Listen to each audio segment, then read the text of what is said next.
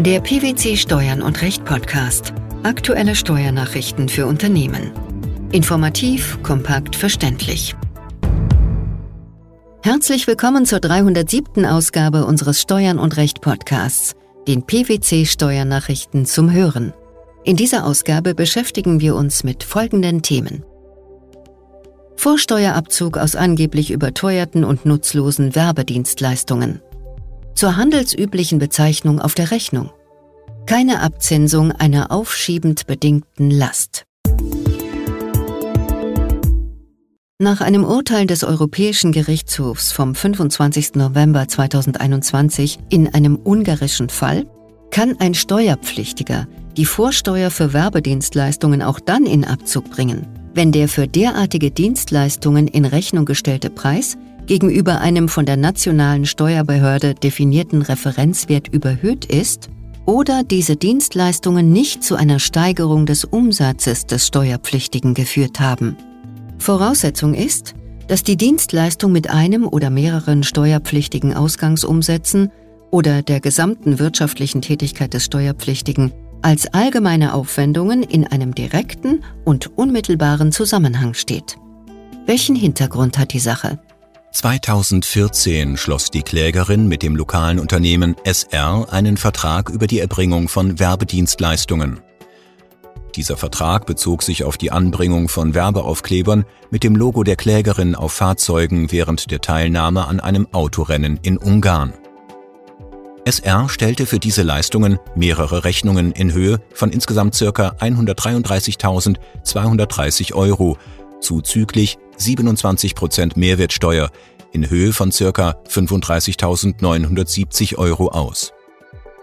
Die Klägerin zog die für diese Leistungen gezahlte Vorsteuer in ihrer Steuererklärung für 2014 ab. Das Finanzamt ließ den Vorsteuerabzug allerdings nicht zu. Die Steuerbehörde berief sich auf Gutachten gerichtlicher Sachverständiger im Bereich Steuern und Werbung. Diesen zufolge seien die fraglichen Werbedienstleistungen zu teuer und für die Klägerin in Wirklichkeit nutzlos gewesen.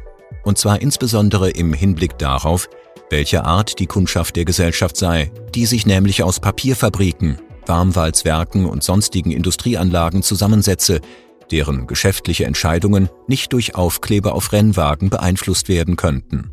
Wie sah der EuGH die Sache? Die EuGH-Richter erachteten hier den Vorsteuerabzug grundsätzlich für möglich und zwar bei direktem und unmittelbarem Zusammenhang mit besteuerten Ausgangsumsätzen und beziehungsweise oder soweit es sich um Aufwendungen mit einer Verbindung zur wirtschaftlichen Tätigkeit des Steuerpflichtigen handelt. Die Richter verwiesen auf Artikel 176 Absatz 1 der Mehrwertsteuerrichtlinie und stellten fest, dass das Recht auf Vorsteuerabzug in der Regel nicht für solche Ausgaben gilt, die nicht rein geschäftlicher Natur sind, wie etwa Luxus-, Bewirtungs- und Repräsentationsausgaben. Daher müssen die vom Steuerpflichtigen für den Eingangsumsatz getätigten Ausgaben unternehmerischer Natur sein und die erworbenen Gegenstände oder Dienstleistungen für die Zwecke steuerpflichtiger Umsätze verwendet werden. Weder diese Bestimmung noch Artikel 168 Buchstabe a der Mehrwertsteuerrichtlinie machen jedoch den Vorsteuerabzug von einer Erhöhung des Umsatzes des Steuerpflichtigen oder von einem Kriterium der wirtschaftlichen Tragfähigkeit des Eingangsumsatzes abhängig. Wie geht es nun weiter? Das vorliegende ungarische Gericht muss nun feststellen, ob mit dem Anbringen von Werbeaufklebern auf Wagen anlässlich des im Ausgangsverfahren in Rede stehenden Automobilrennens das Ziel der Förderung des Absatzes der von der Klägerin vermarkteten Waren und Dienstleistungen verfolgt wurde sodass das Anbringen der Aufkleber zu den allgemeinen Aufwendungen des Unternehmens zählen könnte, oder ob sich vielmehr die bei dieser Gelegenheit angefallenen Ausgaben als bar jeden geschäftlichen Charakters und ohne Verbindung mit der wirtschaftlichen Tätigkeit des Unternehmens erweisen.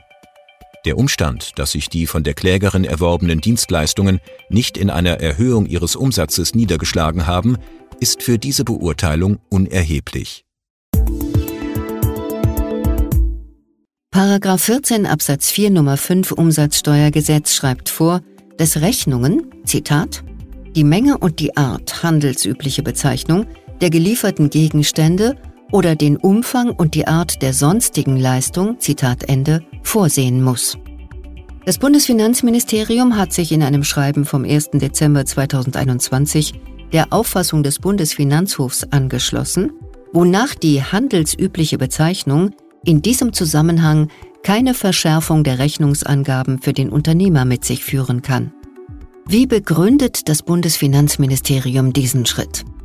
Das Bundesfinanzministerium verweist in diesem Zusammenhang auf die Rechtsprechung des Europäischen Gerichtshofs, wonach den erforderlichen Rechnungsangaben eine Kontrollfunktion zukommt.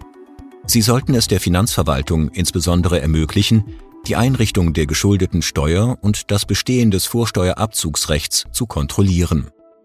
Unter Rückgriff auf ein am 9. Januar 2020 veröffentlichtes Urteil des Bundesfinanzhofs zum Thema Rechnungsangaben bei Vorsteuerabzug wird dem Bundesfinanzministerium zufolge die erforderliche Angabe der Art der gelieferten Gegenstände regelmäßig mit deren handelsüblichen Bezeichnung übereinstimmen.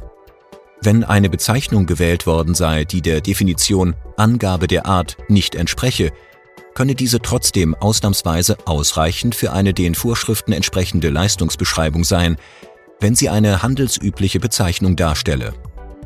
Allgemeingültige Aussagen, wann eine Bezeichnung als handelsüblich angesehen werden könne und wann nicht, seien nicht möglich.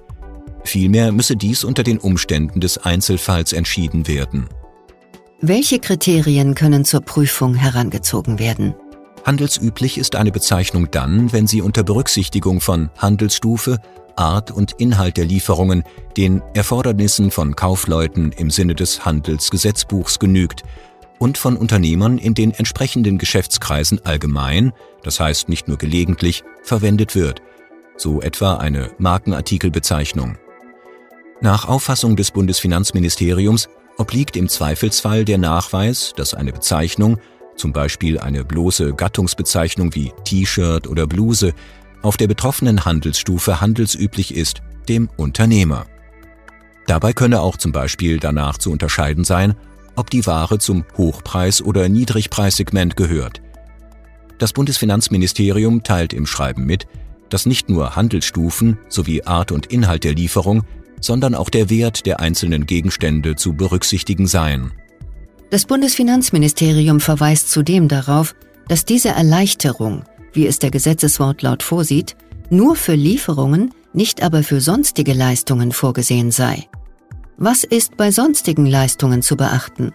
Was sonstige Leistungen angehe, müssten die Angaben eine eindeutige Identifizierung der abgerechneten Leistung ermöglichen.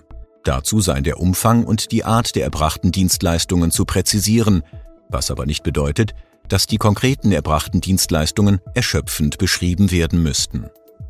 Allgemeine Angaben wie Erbringung juristischer Dienstleistungen, Bauarbeiten, Beratungsleistung, Werbungskosten laut Absprache, Akquisitionsaufwand oder Reinigungskosten genügten allein jedoch nicht, da sie nicht die erforderliche Kontrollfunktion erfüllten. Für welche Fälle gilt die Neuregelung? Das Schreiben ist in allen offenen Fällen anzuwenden. Eine Übergangsregelung ist nicht vorgesehen. Eine aufschiebend bedingte Last ist auf den Zeitpunkt des Bedingungseintritts zu bewerten. Der Kapitalwert von lebenslänglichen Leistungen wird mit dem bei Bedingungseintritt geltenden Vervielfältiger berechnet. Eine Abzinsung der aufschiebend bedingten Last für die Schwebezeit zwischen dem Rechtsgeschäft und dem Bedingungseintritt findet nicht statt. Das hat der Bundesfinanzhof in einem aktuellen Urteil entschieden und damit den vorliegenden Streitfall geklärt. Welcher Sachverhalt lag der Entscheidung zugrunde? Die Klägerin war die Ehefrau des verstorbenen Schenkers und ist dessen Gesamtrechtsnachfolgerin. Der Schenker übertrug seinen Kommanditanteil an einer GmbH und Co. KG im Wege der Schenkung durch notariellen Vertrag vom 23. Dezember 2004 auf die gemeinsame Tochter, behielt sich aber ein lebenslanges Niesbrauchsrecht an dem Kommanditanteil bis zu seinem Tod vor. Nach seinem Tod war die Tochter als Beschenkte verpflichtet, an die 1937 geborene Klägerin zu Lasten des Kommanditanteils einen monatlichen, wertgesicherten Betrag in Höhe von 4000 Euro zu zahlen. Der Schenker übernahm die Schenkungssteuer. Das Finanzamt setzte die Schenkungssteuer gegenüber dem Schenker zuletzt mit Bescheid vom 31. März 2010 fest, indem die der Klägerin gegenüber bestehende Rentenzahlungsverpflichtung nicht in Ansatz gebracht wurde. Nach dem Tod des Schenkers im Januar 2016 beantragte die Klägerin als Gesamtrechtsnachfolgerin, die Schenkungssteuerfestsetzung anzupassen und die von der Beschenkten an sie zu entrichtende Rentenlast nunmehr steuermindernd zu berücksichtigen. Die Klägerin bezifferte den zu berücksichtigenden Kapitalwert der Rentenlast bei einem Jahreswert in Höhe von 48.000 Euro und einem am Todestag des Schenkers aufgrund ihres Lebensalters von 78 Jahren anzusetzenden Vervielfältigers von 8,034 mit 385.632 Euro. Wie reagierte das Finanzamt? Mit Änderungsbescheid vom 16. Januar 2017 berücksichtigte das Finanzamt die Rentenlast nur mit einem Betrag in Höhe von 213.100 Euro, da nach seiner Auffassung der auf den Todestag des Schenkers im Januar 2016 zu berechnende Kapitalwert auf den Zeitpunkt der gemischten Schenkung am 23. Dezember 2004 abzuzinsen sei. Dadurch werde der Zinsvorteil abgegolten, den die Beschenkte durch die erst später mit Bedingungseintritt, dem Tod des Schenkers im Januar 2016, beginnende Belastung mit der Schuld habe. Den dagegen eingelegten Einspruch wies das Finanzamt als unbegründet zurück. Die Klage vor dem Finanzgericht Münster hatte auch keinen Erfolg. Der Bundesfinanzhof hat der Revision jedoch stattgegeben und die Entscheidung der Vorinstanz aufgehoben. Welche Gründe nannten die obersten Finanzrichter für ihr Vorgehen? Maßgebender Zeitpunkt für die Berechnung des Kapitalwerts einer aufschiebend bedingten Belastung sei der Bedingungseintritt. Trete die Bedingung ein, sei gemäß den einschlägigen Regelungen im Bewertungsgesetz die Festsetzung der nicht laufend veranlagten Steuern, zu denen auch die Schenkungssteuer gehöre, auf Antrag nach dem tatsächlichen Wert des Erwerbs zu berichtigen. Die abzugsfähigen Verbindlichkeiten seien mit ihrem nach 12 Erbschaftssteuergesetz zu ermittelndem Wert abzuziehen. Gemäß Bewertungsgesetz sei der Kapitalwert von lebenslänglichen Nutzungen und Leistungen mit dem Vielfachen des Jahreswerts anzusetzen. Die Vervielfältiger seien nach der Sterbetafel des Statistischen Bundesamtes zu ermitteln. Eine bedingte Last sei auf den Zeitpunkt des Bedingungseintritts zu bewerten. Zugrunde zu legen sei dabei der bei Bedingungseintritt geltende Vervielfältiger gemäß Bewertungsgesetz. Die bedingte Last sei für den Zeitraum des Schwebezustands zwischen dem Rechtsgeschäft und dem Bedingungseintritt nicht abzuzinsen. Die Vorschrift ermöglicht keine Abzinsung im Hinblick auf die rechtsgeschäftliche Vereinbarung einer aufschiebenden Bedingung, die auch im Bewertungsrecht zu einem Schwebezustand der zukünftigen Forderung führt. Das Bewertungsgesetz bestimmt für den bedingten Erwerb entsprechend der bürgerlich-rechtlichen Regelung ausdrücklich, dass der Schwebezustand bewertungsrechtlich unberücksichtigt bleibt. Das EuGH-Urteil zum Vorsteuerabzug aus angeblich überteuerten und nutzlosen Werbedienstleistungen, die handelsüblichen Bezeichnungen auf Rechnungen sowie die Abzinsung einer aufschiebend bedingten Last. Das waren die Themen der 307. Ausgabe unseres Steuern und Recht Podcasts, den PwC Steuernachrichten zum Hören. Wir freuen uns, dass Sie dabei waren und hoffen, dass Sie auch das nächste Mal wieder in die PwC Steuernachrichten reinhören. Steuerliche Beiträge zum Nachlesen finden Sie in der Zwischenzeit unter blogs.pwc.de slash steuern und recht.